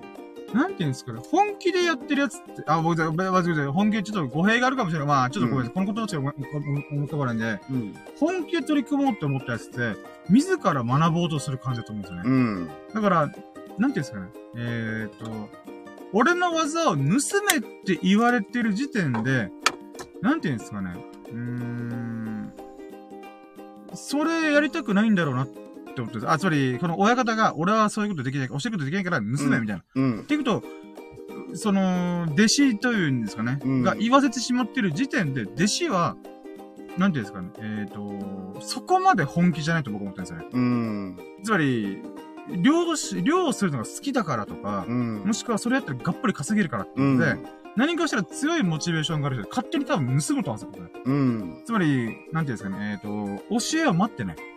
もうすでになんか、あれお前いつもそれ覚えたの？に、あ、盗みましたみたいな。うん。うん、ってことをやってるやつがそれできるんだけども、うん。うん、その、上の立場の人が、盗めって、自分でその口、言葉を言った瞬間に、その弟子は盗んでないんですよ。うんっ。てことは、この時点で、もう、その親方は僕は教えざるを得ないと思うんですよ。うん。だってその人と言っただろ、言った瞬間にもう教えないといけないんだよって僕は思うんですよね。だって盗んでないっていう証明だから。うん。盗んでるってわかるじゃ、と思うんですよね。うん。あ、こいつ結構聞いてくるな、みたいうん。な。だから、心のさじ加減すげえむずいと思うんですよね。うん。だから、盗めって、だから、なんかパラドックスですよね。うん。矛盾な話だけども、盗だからそむ、の、そっち系の、やっぱこう、ええーさっき言った職人系の人たちが、はい。だからまさにその、なかなかこう、育てられない。だからこの、だからがそこ、難しい人たちばっかりが多いんだよね。うーん、そうですね。だからもう聞いたことに対して、こういう質問に対してこうだよって、まあ言って、言った上で、で、それがもう何回もわからないようだったら何回も教えてあげればいいと俺は思うんだけど、ど。難しい。それがめんどくさくなって、あの、あーってイライライラ立ちしうてもう何回も説明してんだからもう早く覚えれ、みたいなね。ん。そんなのってあるじゃない？本当に覚えきれない人は、結構時間かかる人っているじゃない。はいはいはい。だからそういうのをこう、見極めて、早くのま、覚えられる人もいれば、やっぱちょっと個人差ってバラバラあるから、なんか今ちょっとごめんなさい、もう全然ラッキーラジオの話をぶっ飛んで、しかも1時間以上喋ってますよ。大丈夫ですか？いや、ちょっと今、まあまあまあまあ。結構面白い話もう一個思いついたんですよ。ああ、はいこれ、今セブンティー、え何個目でしたっけ？今16あ、じゃあ次セブンティーラッキーちょっと、今の漁師の話、親方とか弟子とか？技を盗め、覚えるとか教えるとか、うん。っていう話がちょっと発生するんですけど、あのー、なんていうのかな。その、漁師とか大工とか職人気質のものって、つまり、教えるっていうことができないから、どんどんこの頑固な人たち、頑固というか、まあ、うんこだわりの強い人たちが、どんどんこの、の濃度が上がっていくっうんて。いう側面があるわけじゃないですか。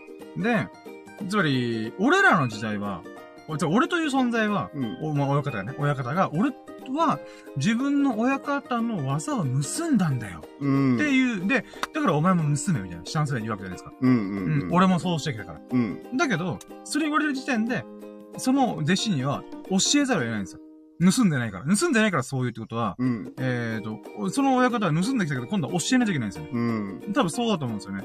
で、えー、で、実際それを結局教えられてなかったから、うん。どんどん若い人がいなくなってるというか、うん。そういう業界っていうのあるんですけど、僕これ実は順番逆なんじゃないかなと思うんですよ。うん。つまり、儲かるとか、うんこの仕事は食っていける、食食いっぱぐれないっうん。ていう、もしくは好き、この仕事がすごい好きとか、うん。そういう強いモチベーションが、えっ、と、その業界になくなったから、そういう、なんていうんですか、えっ、と、教えないといけない人材しか来ないんじゃないかなと思ってるんですよ。うん。これ、ごめん、あのーなんていうんですかね、例えば、あわかります？こあ、れ言ってみるとな言ってる意味わかる。うんそれ、えっ、と、僕はイメージ的にはなんかこれ、師匠、おまあ、師匠、えー弟子、孫弟子みたいな、うん。っていう感じで、を捉えて、で、最近の若い者は軟弱者ばっかりだ、みたいな。うん。そういう意見、表面的な意見でもって、これで、そういう、なんていうんですか、えっ、と、だからそう言って、この若手がいなくなっていくっていう、業界が縮小してるという、うん。えー、いう証明みたいになってるんですけど、これ、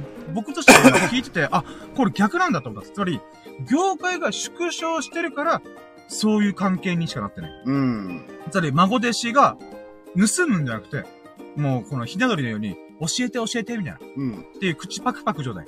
うん、自分でその取りに行かない。うん自主性がない。能動性がない。能動的じゃない。んえーっていうのは、えー、そんだけ野心溢れてるとか、もう盗んでやるぜみたいな。うん。っていうガツガツしてるやつが他の業界に行っちゃってる。うん。ってことじゃないかなと。これ、これ、面白いのが僕、お笑い芸人とかお笑い見るのが好きだったりとかしたんで、うん。そこら辺に今日、あまあ、見てた中で、お笑い業界ってそれとまさに同じことが起きてるんですよ。うん。例えば、昔、一昔は落語だったんですよ。落語とか、師匠、弟子を関係作る。だけど、そこに NSC っていう吉本興業がお笑い養成所作って、うん。で、そこからダウンタウンが生まれて、うん。それ、師匠を持たない芸人が現れてきたんですよね。うん。で、そうなった時に、テレビの時代が終焉を迎えてるんですよ、今。うん。そうなった時に YouTube が始まってるんですよね。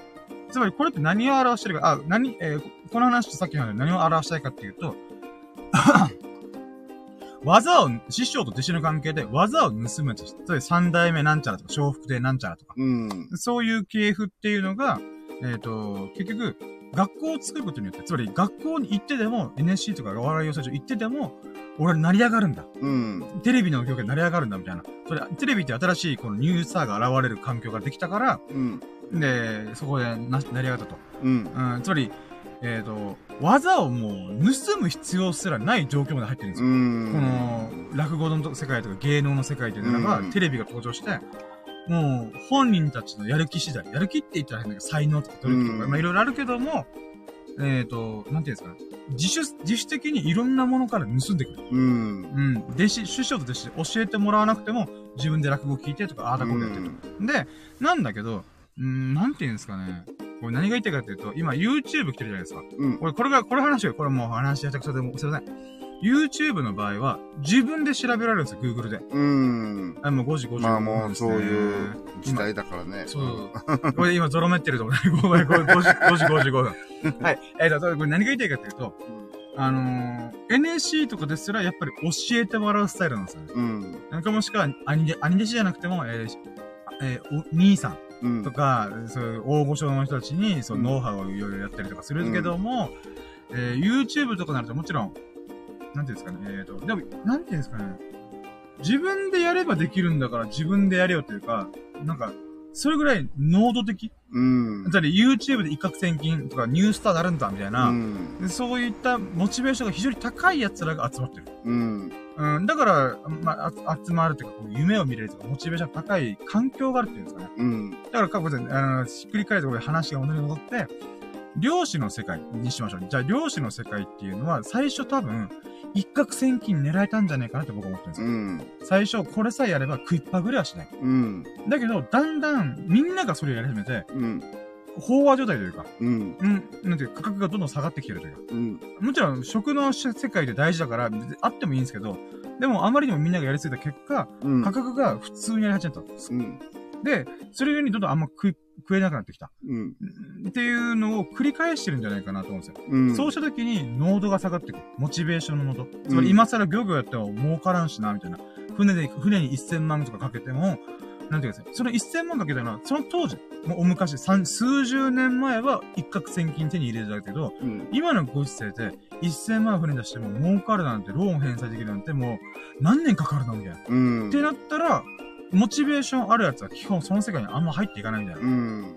もしくはいると、い今でもいると思うんですけど、でもそれはすごい、ごく一部の人。っうん。ていうことが巻き起こってんじゃないかなーって思うんですよね。ううん。ん。だから盗むほどのあれがない。う。うんん。だから業界が実は縮小すでにしてた、してるからそういう人材しか来ない。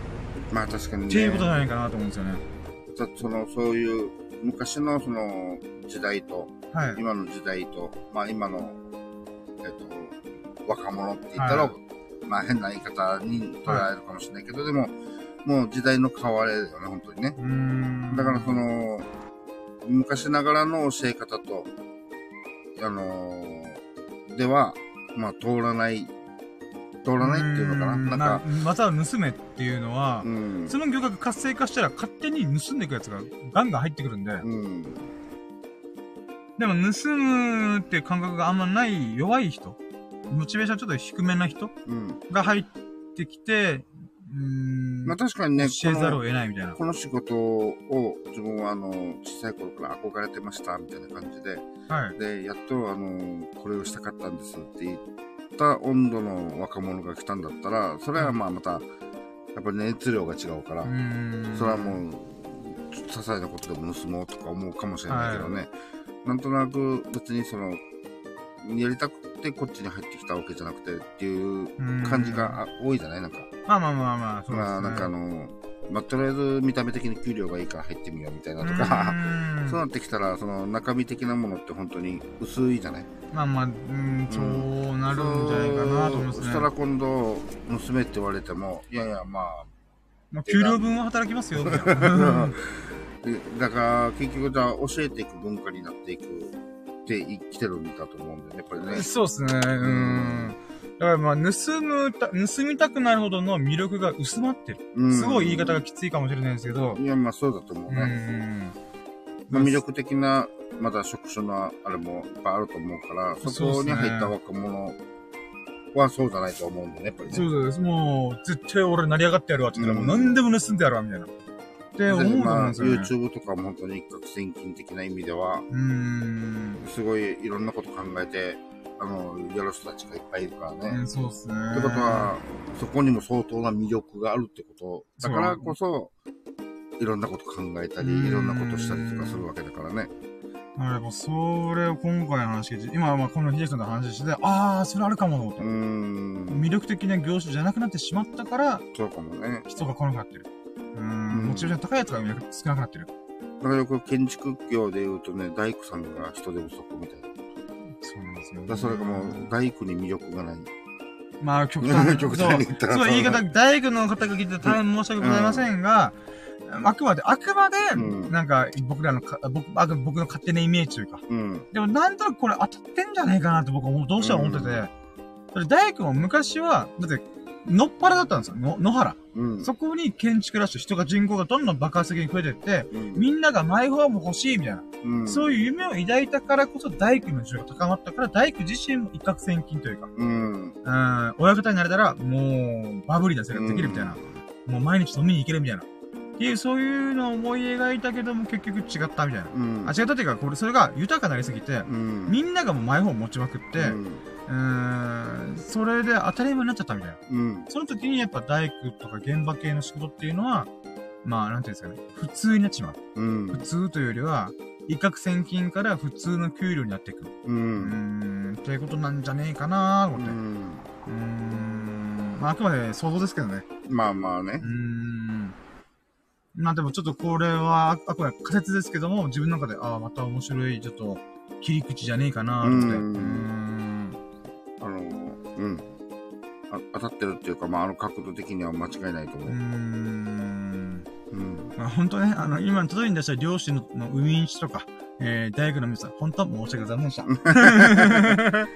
まあ、立派な仕事。そう、立派な仕事、仕事の仕事なんだけどね規制はない、本当に。うーん。やっぱこう、時代の流れとか、そうそうそういうのはどうしてもあるんだよね。そう、ね需要の爆発とかあって、そういうのが。う。うんーん、だから大工業もある意味、えー、なんていうか、今コロナ禍っていう影響もあって、うん。そういう時代の流れとか煽りも食らいやすいだろうなと思うんですよね。うんで、それがどの業種にもあるっていう感じですかね。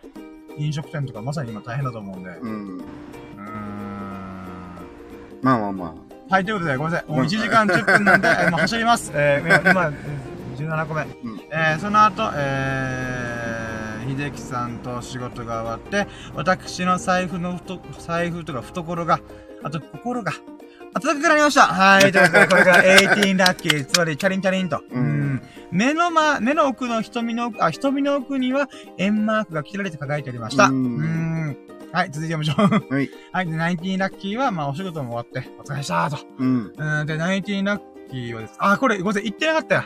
あの、ワンラッキー目言ってなかった。あの、今日の朝、そういえば気づいたのが、LINE が来てて、それが、いい服チャンネルさんと僕 LINE 交換してて、あの、リスナーの、の神々、神々の一人の方うなんだけど、ん。その、いい服チャンネルさんが僕に LINE が来てて、なんだろうと思ったら、うん。あの、ファミリー、ファミリーマートの、えっ、と、キャッシュレス決済、うん。ファミペイっていうのがあって、うん。それの、なんか、クーポンを送り合えるらしくて、うん。で、それで、髭剃りと、なんかね、日焼け止め化粧下地クリームみたいなうん。の割引券、く割引クーポンうん。送られてきてて、え？っと思って。う。うんーん。でありがとうございますということで。で、僕が多分ね、YouTube 撮影するときとかに、この化粧水というか、う。うーん、まあ、スキンケアだったりとか、め、軽いメイクはしてますよ、みたいな。うん。うん、話をしたんで、多分そのクーポン。アンド、髭剃りの話ばっかしてるんで。髭剃りの話ばっかしてるっていうのも相まって、多分そういうのを送ってくれたんだなと。だからそれがすごい嬉しかったっていうのが、えー、ごめんなさい、今何個目でしたか ?90 ラッキーえうんうん。あ、次が、あ、今喋ってるのが90ラッキーですね。ありがとうございます。え、20ラッキーが、じゃあ、くるーっとし、あの、仕事が終わりましたと。で、そのタイミングで僕、ファミマへ行きましょうと。うん。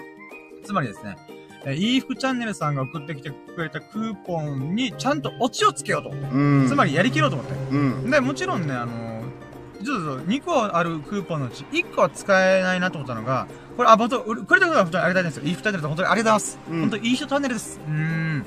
で、なんでかっていうと、これ髭剃りなんだよ。髭剃りに関しては500円引きではあるんですよ。うん。なんで、それはすごいお得なんですけども、元々の金額が高めなんですよ、髭剃りって。はいはい。で、さらにコンビニってさらに割高なんですよ。うん。なので、そこの500円っていうならば、あ、それで500円引きされますと。その金額よりも、実は Amazon で大量セットのやつを買った方が安いんですよね。うん。そういうのが時々売られてるんですよ。うん。なので、あー、申し訳ないけども、このクーポン今回使えないなーと思って。ううんん。でも本当、くれたことはすごい嬉しかったです。うんっんで、えっ、ー、と、なんだっけ、なので、まあ、今回買おうと思ったのが、その、なんか、日焼け止めクリーム兼化粧下地になるというクリーム、うん。うん、が150円引き。うんってことで、これを買いに行こうと思って。うん。で、実際自分自身もね、あの、こういう機会じゃないと買わねえだろうなと思ったから、うん。あとファミペイのクーポンを使ってみないと。まだ使ってなかったんで、うん。ということで、えー、行ってまいりました。ちなみにこれ実は裏話というか、言い二人ですから、1ヶ月前にも同じクーポンもらってたんですけど、うんえっと、ありがとうございますと言ってたんですけども、私がファミペイを持ってなくて、えー、うまく使いこなせませんでした。すいませんでした。うんでもありがとうございました。で、今回、やっぱそれも踏まえて、やりきろう、やりきろうというか、ちゃんとオチをつけようと。うん。ってことで、えーファミマ行って、えーそのクリームを買いましたイェーイでこれが、えー、20ラッキーかなはい。で、21ラッキーはついでに他のクーポンとか、えー、も使って、ちょっと買い物をしました。うん。えーっと、それはですね、なんかね、ファミペイを初めて登録した人に必ずついてくる、えー100円お菓子、100円のスナック菓子、キャラメルコーンとか、うん。あの、なんか、ドリトスみたいなやつ。うん。だったりとか、カールとか、それのファミリーマートバージョンがあるから、うん。それだったら無料でどれか1個は選べ、あの、プレゼントしますよというクーポンがあったりとかしたんですよね。あ、じゃあこれいいな、使おうと思って。う。ん。ただだし。そう。やったらお得と思って。うん。なんか今回キャラメルコーンをちょっと選びました。うんうん。っていう風にね、これちょっといろいろ、あと、あ、そうか、よ、あー、このクーポンがね、多かったんだよ、今日。うん。えーと、まあ、それで、キャラメルコーン、あキャラメル、ん？キャラメルコーンだったうん。と、えーと、この化粧下地。うん。と、あとは、あ、あ、あ、待ってよ。それやったりとか、それ。あ、あと、ブルガリアヨーグルトうん。のアイスクリームうん。を買いました。うんそれがすごいうまし、うまかったんですよね。うんなので、クー、ファミペイのクーポンをイーフタニルさんをきっかけに、えー、最後までやりきりました。イェイねい。落ち着けました。だけど、このオチが面白いかどうかはわかんない。でも僕としては喜ばしかった。うん。まあ、しっかり。聞いてる人がね、これ何って思う人がえつクーポン使ったって話を何を落ち、落ち話としてお前使ったのに。思うかもしれないけど、私としてはね、あの、初めてのファミペイクーポンを使ってみたっていう話で喜ばしかったってことですね。はい。うん、これが今何個でした ?21。うん。はい、じゃあ22ラッキーは、えーっと、なんだっけなあー、ブルガリアアイスの話、一緒にしちゃった。分ければよかった。あ、いいんじゃない？まだ。分けちゃったよ。やめときましょう。もう言ってしまったなと。うん。まあ、アイス久々に食ったよ。あ、そうだ。ポーク卵おにぎり。うん。えーと、ファミチキを食べました。うん。つまり、一日二食生活です、今日。ううん。ん。で、これが22ラッキー。はい。えーと、で、このファミチキがですね、あの深夜3時半にかかわ、あ、3時 ,3 時 ,3 時半ぐらいうん。にもかかわらず、まさかの揚げたてでした。うんーんもう、ジュースイー。カリカリ。うーん。美味しかったね。美味しかったっす。ううんん。なので、それを食べる、美味しく食べれたっていうのが、えー、ラッキーでしたね。う。うんん。で、23ラッキー。えー、その後は、って、実際に帰っていく中で、うん、えー、あ、違うや。なんかか。でも23ラッキーですよね。はい。23ラッキーは、秀樹さんが、またもや、モンスターを取ってくれましたありがとうございますはいはいはい。ありがとうございました。ありがとうございます。ただですね、僕は寝る間際ね、ちょっとエナジードリンクをちょっと控えてて、うん。なので、えー今、あの自分のカバンの中に入れて、ん明日も、あ、まあ、冷蔵庫にまた入れて、あ明日の仕事の始まりに。な、もしくは起きてからの一発目かな まあまあまあまあまあ、そういうのに使うかもしれない。まあ、とりあえず、あの本当ありがとうございます。うん嬉しいです。ということで、これが20、え ?3 ラッキーうん。今日、はしょりすぎてやばい。しかも、2個のラッキーをめちゃくちゃ喋るっていうね。ビジネスについて。まあまあ25ぐらいにしうーんあ、でも、その中でまあ、とりあえず、えー、ラッキーラジできました。うん。うん。で、これが24ラッキー、えー、ありがとうございます。ね秀樹さんも本当こ、あれ、一緒につけてくれてありがとうございます。うん。で、25ラッキーは、ナンドシーさんが来てくれました。ありがとうございます。うんやったねー。はい。で、今に至ると。さあ、どうするここから？さあ、どうするここから？えーっと、なんだろうなあと、せめて5個行きたい。ぶっちゃけると。ただ5個何部とか絞り出すといける気がするから、えー、頑張ります。はい、ちょっと待ってね。あとここ絞り出すの絞り出さない。もう絞り出さない。ブルブルブルブルブルブル。でも、まあ、パパっと言いましょうかね。うん、まさかごめんなさい、ごめんなさい。スキンケアの話でした。えー、読者のですが、ブログの話しました。あ、ない、ない、ない。ないな。まあ、1個2個は思い出せても、5個はむずいんじゃないむずいっすね。うん。でも、いろんなラッキー、本当は刻むべきだったラッキーを全部一緒くたにしちゃいましたしちゃいましたからね。まあまあまあまあね。うん。で、これ考えたらね、オートバイ見たらもう1個入れとくんだ。よかった、みたいな。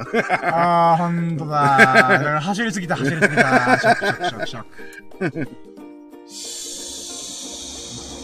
あ、あった26ラッキー。うん。スサノオくんから、えっ、とですね、ドンキホーテとか、えーディスカウントショップとかの、えー僕が気に入りそうな、えー写真を送ってくれました。つまり、こんな商品やったよと。例えばうんスケボーとか、スキンケアのなんかワゴンセールみたいな。うん。と、か、そういうのをいろいろ5、6枚ぐらい送ってくれました。うん。で、ありがとうございますと。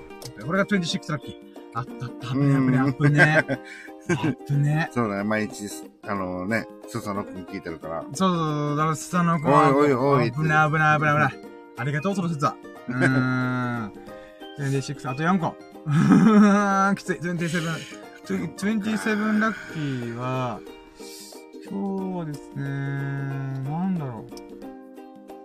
うんこも確か今日出たような、出てないような。うーん。あ、出たな、出た？出たけどなんかそう、喜ばしいうんこじゃなかったな、うんまあまあまあ、こんなもんでしょうっていううんこだったんだよな。そうですね、なんかあった気がする。27ラッキー、27ラッキー、27個目。あの、えー読書したとか。読書、中途半端におったんですよう。ん。でもあれがあったわ。えーとですね、えー、これじゃあ細かい話なんですけど、うん。久々に中田敦彦さんの授業の動画見ました。えー、うんこれが27ラッキー。今回は富士山噴火についての動画見ました。うん。で、ぶっちゃけ僕が住んでるとこ沖縄なんで関係ないっちゃ関係ないんですよね。うん。た、だ、まあ、あ、こう、噴火ってこういう仕組みなんだ。うん。と、か、南海トラフ地震とすごいリンクするんじゃ、って言われてたりとか。うんうん。つまり、南海トラフ地震っていう、あの、関西とか、きあの、四国とか、うん、えー九州あたりをドカーンっていうふうに、もう東日本大震災を超える地震が起きるんじゃないかと言ってるんですよ。うん。で、それが起きた瞬間に、そのと南海トラフのエリアの端っこに富士山があるんですよ。うん。だからそれが確率に刺激されてパーンって弾けるって言われてて、なるほどね。これはもう確率的にかなりすこあ高いらしいんですようね。ん。でそういう話を聞いて、ああ、そうなんだとか、火山灰とか火砕流うん。とかそういう話を聞かせてもらって、ああ、なるほどなと思って。うん。まあそういうふうに社会の勉強になりましたと。なんでこれが、えー、27ラッキーです。はい、来たよ来たよ、あと3個。28ラッキー。28ラッキーは、えー、待って、探せ探せ探せ。うん。ゾロ目の話した、み、ドリンクの話もした。あと、3個 ?20、え、次28っすよね。うん。28は、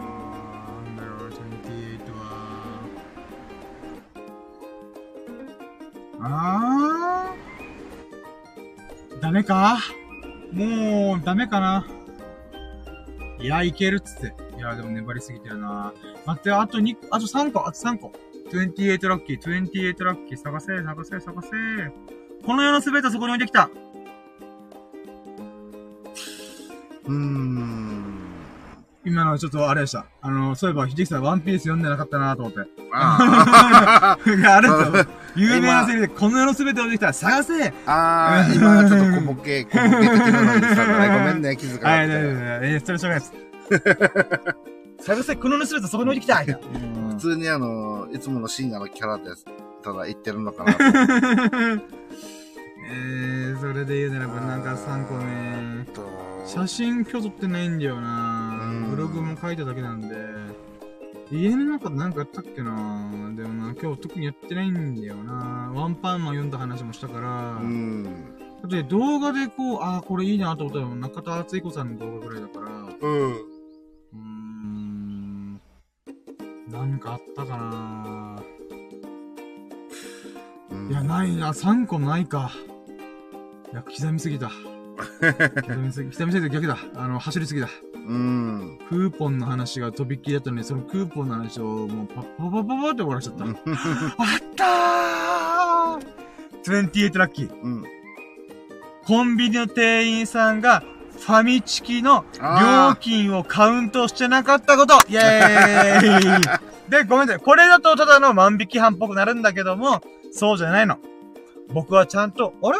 これファミチキの料金入れてないと思いますよって言ったら、あ、そうです、あ、すいませんっていう風に、ちゃんと、あの、180円払いました。うーん。あの、申告したね。申告しました。偉い。うん、俺偉いマジで。お金ね、お金ねって言ってるにもかかわらず、こういうところでちゃんと、うん、この売却の後で怒られるかもしれない。うん、ちゃんと、よ、みたいな。うん黙ったことができたよ。うん、気づかないふりで、あ、レシートいらないっす、みたいな。うん。レシートあったら俺、払ってることバレるから、みたいな。うん、っていうことできた。だけどね、ちゃんと、ちゃんと、あの、料金、あれこれがないっすよ、みたいな。う。ん。っていうことができたってことはね、誇らしいなと思って。うん。これが28ラッキーですね。うん。あるじゃないか、僕のラッキー。えー、29、あと2個。もう来たよ、来たよ、29ラッキー。29ラッキーは、えー、えー、でもネクタもうさすがに。ないかなないかなうーん。うーんで煽れて。えーっとですね。まあ、晴れてるとかもありっすけど、星、今日、あ流れ星見てよな、今日は。そうねー、そうねー。そう。いやー、なんかあったかなあ、これ、支えが過ぎて順番はしょってますけども、うん。えー、ストレッチしたことにしよっかな。あの、ストレッチしたこと。29ラッキーはストレッチしました。うん。まあなんでかっていうと、あの、朝、朝ってか、まあ、ワンパンマン読んだせいで時間なくて、ドッタバタの中で準備してたんですよねう。ん。で、その中で、ストレッチを、なんて言うんですかね。まあ、さっきちょっと言ったんですけど、腰と背中が最近痛くなって、や痩せすぎたんで、うん。あの、腰がね、こう、歪みとかグラグラしてるんですよね。うん。で、その、この改善として、準備運動をするっていうのをね、この、運転代行のお手伝いしてる最中にやりました。う。うんん。なんだったら、まあ、ラキラジ前もやったしね。あ、そうそうそうそう。なので、そういう風にストレッチをやっぱ入念にやろうとうん。思って取り組めたことがね、う。うんん、まあ、取ってつけたようなラッキーでございますが、喜びだったんで、これが20ラッキーでしょう。うん。はい、じゃあ30ラッキー来ました。はい、ラスト。結構。いやないなぁ。まあ、晴れてたところでいいかなと思い始めてますけどね。ー。まあ、これも些細なことだけど、なんかね、あのー、シャグをあえて巻かないっていう。それは、弱いよ弱い。弱いなですね。すいません。いや、でもこれとむしろ今なんでかというと吸いたいからなんですよ。いやー、ちょっと待って、あと何があったかななんかこう、いいことが絶対あと1個ぐらいあった。だからそれがね、なんか何かが引っかかってるんで、なんか俺見落としてる気がするんだよな。うーん。まあもちろん仕事中だよね。まあ仕事中か、もしくはその後のファミマで何かしらの時に、やったことかななんだろう。やばい、今日は海の苦しみをする感じです。ひ、ひ、ふー、ひ、ひ、ふー、ラッキーが頭が出てきてるみたいな。喉まで出てきてる。うーん、喉からかよ、みたいな。喉からラッキーな頭が出てきてる。もうなんかピッコロ大魔王みたいな。卵がブロッとです、みたいな。うーん、あと一個なんか、ないかな。動画でなんか面白いのなかったかな動画。でも今日はな、特になかったんだよな。えーっとですね。えーっとですね。動画、動画。えー、ライブ配信と特に何かかしら改善してるわけでもないので、特に何も nothing。えー、なんだろう。いやー、なんだろう。何を忘れてるとし14件のご依頼があったことも言いましたしね。うん。そうだ。もう、シャグ、シャグなー、シャグ。でも改めて深夜の G 見たらなんか、はい。面白いね。まあ、ごめんなさい。あの、オブラート全然ありがとうございます。ただ単に下手くそなんです、私。うーん。あと一個なんか出したい。あと一個出して、もうほがらかに終わりたい。うーん。待って、あー、ひ、ひ、ふー、ひ、ひ、ふー、ひ、ひ、ふー。うーん。なんだろう。うーん。なんだろうなダーツも今日してないしな、ビリヤードもしてないし。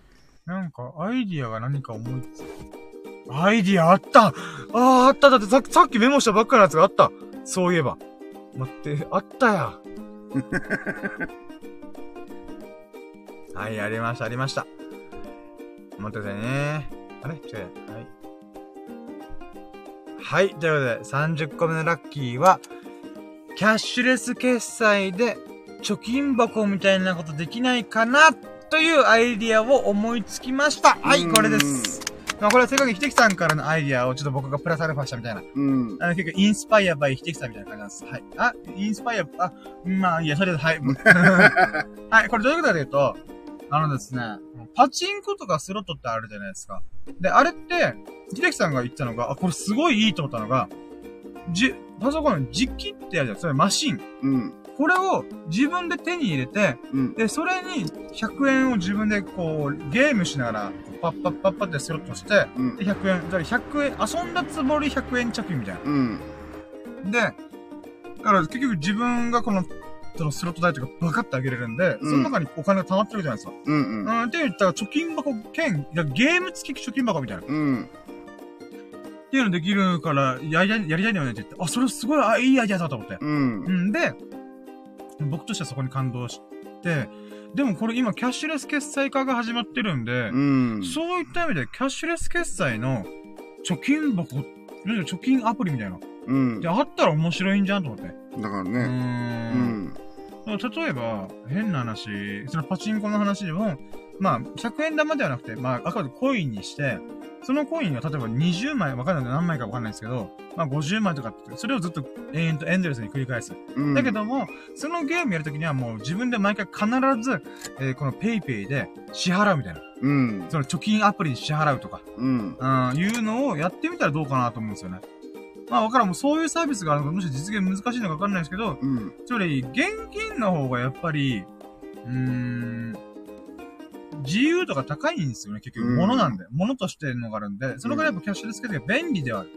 だけどやっぱ物ならではの貯金の方法とか伝え方っていうのがあるので、うん。そういった意味で、キャッシュレス決済型の、なんか貯金箱、貯金アプリっていうのかうな、ん。っていうのがあったら面白そうだなっていうアイディアをえメモ帳に記入しておりました。うん。はい、ということで、これがもう30個のラッキー、はい、これで終わり。えー、はい、帰ろう帰ろう。うんはい、ということでね、あ結局1時間半喋っちゃってるよー。はい、じゃあ続いてみましょう。今日の最優秀ラッキー、イェイ。ねはい、もうこれは決まっております。はい、今日はですね。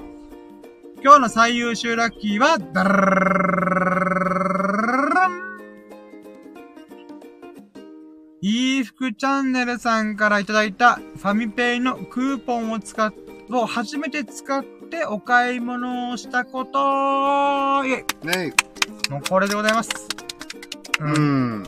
まあ、ファミペイ、まあこのクーポンがなければ僕はブルガリアヨーグルトのアイスも食べることがなければ、うん。あのー、なんていうの化粧水に日よえ日焼け止めうん。の、なんていうの女性がよく使うような、なんていうのそういう化粧下地とかに使えるやつも買うことなかったし。うんう。ーん。そういった意味で新しい取り組みをね、ちょっと、その、きっかけで、クーポンをくれたきっかけでできたので、うん。うーん、まあ嬉しかったなと。はい。思いました。喜ばしかったなと。うん。んーで、えー、ひてきさんとのお仕事がね、この週末初めてだってことでラッキーとして、あー、これもかなり来たなと思ったんだけど、明日が本番だよなって思って。土曜日が一番忙しいって聞いてるんでう、ん。土曜日乗り越えたら、もしかしたら土曜日の最優秀ラッキーはそれかもしれないなと思って。うーん。ちょっとあえてちょっと、置きに行くっていう。う。ん。まあ、わかんないけどね、明日だなと。まあまあ、そしたら、今日の最優秀ラッキーにぶちけます。うんはい、ということで、えー、じゃあごめんなさい。で、明日のラッキーカメラは、まあ、明日もお仕事、ひできさんのお仕事手伝い、手伝いするので、うん。えー、全力で、えー、やり、取り組みたいなと思いますんで、よろしくお願いします。って感じですね。もう全力で寝るっていうのがあるんだ。うん。うん、まあ、今から全力で寝ます。うん、全力でフライで全力で寝ます。はい。ということで、えー、ごめんなさい、もう、1時間喋ったので、これで締めようと思って、ほんと1時間で終わるそうなんで、結局ね、喋りすぎちゃった。まあまあまあ。まあまあまあ、はい。ということでね、ここまで1時間半にとってお聞きいただき、本当に本当にありがとうございます。えー、そこまで付き合ってくれた優しいそこのあなた。ありがとうございます。そして、ナンドシーさんも降臨してくれありがとうございます。そして、ヒデさんもつけてくれてありがとうございます。はい。で、アーカイブでスタノ君も聞いてると思うんで、いつも聞いてくれてありがとう、スタノ君。うんでそれ以外の方もね、あのーこの1時間半のラッキーラジオ聞いてくれて本当に嬉しいです。ありがとうございます。うん。はい、ということで、えー、まあ面白いな、いいなと思ってくれましたら、ハートマークやコメント、フォロー、何卒、ぜひともよろしくお願いします。はい。うーん、何度しさんが泣き笑いマークしてる。こう、急に駆け足で終わろうとしてる。はい、ということで、えー、そう、そんなね、泣き笑いしてる、何度しさん。ん違うやん。まあいいや、優しい優しい、何度しさんみたいに、みんなみんなね、このラッキーラジオ、この時間まで、この、この言葉を聞いて、この瞬間まで聞いてくれたら、みんなみんな、うん。優しい。みんなすごい優しい。うんうんありがとう。うん、そんな優しい優しいあなたが、ほからかな日々と、幸多き日々を過ごすことを心の底から祈っております。Thank you for listening. Have a nice day. はい、では、お疲れ様でした。お疲れ様でした。終わりが怒涛すぎてやばい。はい、ということでね。巻いてたね。巻きました。もう巻き、巻きに巻きました。はい。ということで、今回はシャープ133、あ、133、133という133回うん。の、えー、ラッキーラジでございました。えー、じゃあ、ということで終了いたします。ありがとうございました。バイ。ありがとうございました。ありがとうございました。バイビー。終了。ランドチさん、本当にありがとうございました。はい。終了。